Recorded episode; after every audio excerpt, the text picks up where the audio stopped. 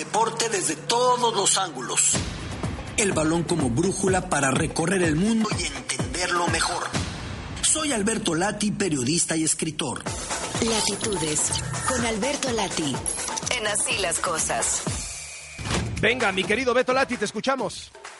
Con todo gusto, Carlos, el Barcelona en la Europa League ha igualado a dos con el Manchester United. Es la ronda del playoff. De aquí ya desembocan a la Europa League como tal. Aquí se enfrentan los que quedaron terceros en la fase de grupos de la Champions frente a los que a su vez quedaron terceros en su respectiva fase en la Europa League para ver quiénes continúan. Y el Barça recibió al United.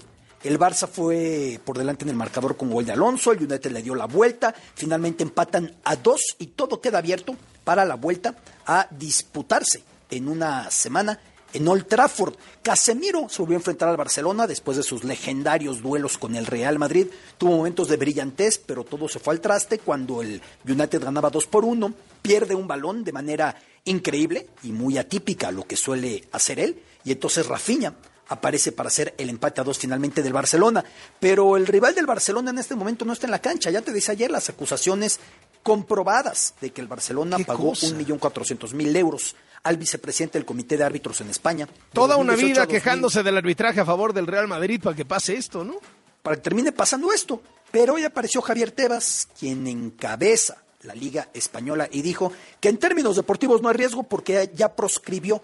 Han pasado cinco años justito, estamos en 2023, del último año en el que que era el vicepresidente de los árbitros. Ya después también ha trascendido que esta relación no fue solamente por dos años, que desde 2004 incluso los pagos llegaron a 4 millones de euros y no solamente eso, que el Barcelona fue prácticamente el único cliente de la empresa que había fundado este vicepresidente de los árbitros, el, por ahí del 85% de las operaciones de la empresa, eran con el Barcelona, o se hizo la empresa para venderle al Barcelona asesorías, consultorías, productos o como lo queramos poner. Es un escándalo mayúsculo, aunque el Barça de alguna manera tiene esa tranquilidad de que ha proscrito esto en términos deportivos, no así más allá del deporte.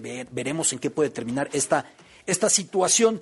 Términos legales también, pero de índole evidentemente muy distinta. Dani Alves vio revocada hoy su petición, el futbolista legendario del Barcelona, mundialista con Brasil apenas, pertenecía a Pumas unas semanas atrás, jugó con Pumas el semestre pasado, vio refutada su petición de seguir el juicio desde el exterior. No le fue concedida la libertad condicional ni bajo fianza, ni siquiera con brazalete, ni entregando sus pasaportes, porque entiende la jueza que lleve el caso que las pruebas son contundentes en su contra, acusado de abuso sexual, y además porque ha habido una serie de versiones de Dani contradiciéndose permanentemente hasta llegar a admitir ya que sí tuvo la relación con la víctima en el baño de este sitio en Barcelona, y por que no tiene la certeza con los recursos de Dani de que se vaya a quedar en territorio de Barcelona, así que esta situación lo mantiene en prisión. Carlos, por último, hablábamos de la eventual venta del Manchester United, que Elon Musk lo quiere, que otros eh, candidatos están buscándolo como el emir de Qatar, también con el Tottenham, que es de los equipos que se ha aferrado a capital eh, británico, a capital inglés. Un billonario iraní, Yaham Nayafi, está buscando quedarse al conjunto de los Spurs, así que sigue moviéndose esta situación de los dueños foráneos para el fútbol inglés. Si hoy por hoy hace una junta de dueños en Inglaterra como las que hacemos en México, necesitan traducción a ocho idiomas diferentes. Así es como se maneja el fútbol inglés. Y no solo la Liga Premier, el Championship, la segunda y la tercera. Hay dueños de cualquier confín del planeta, Carlos. Increíble, increíble, sin duda. Muy bien, mi querido Beto Lati, te mando un abrazo. Saludos, un placer, Carlos. Hasta luego.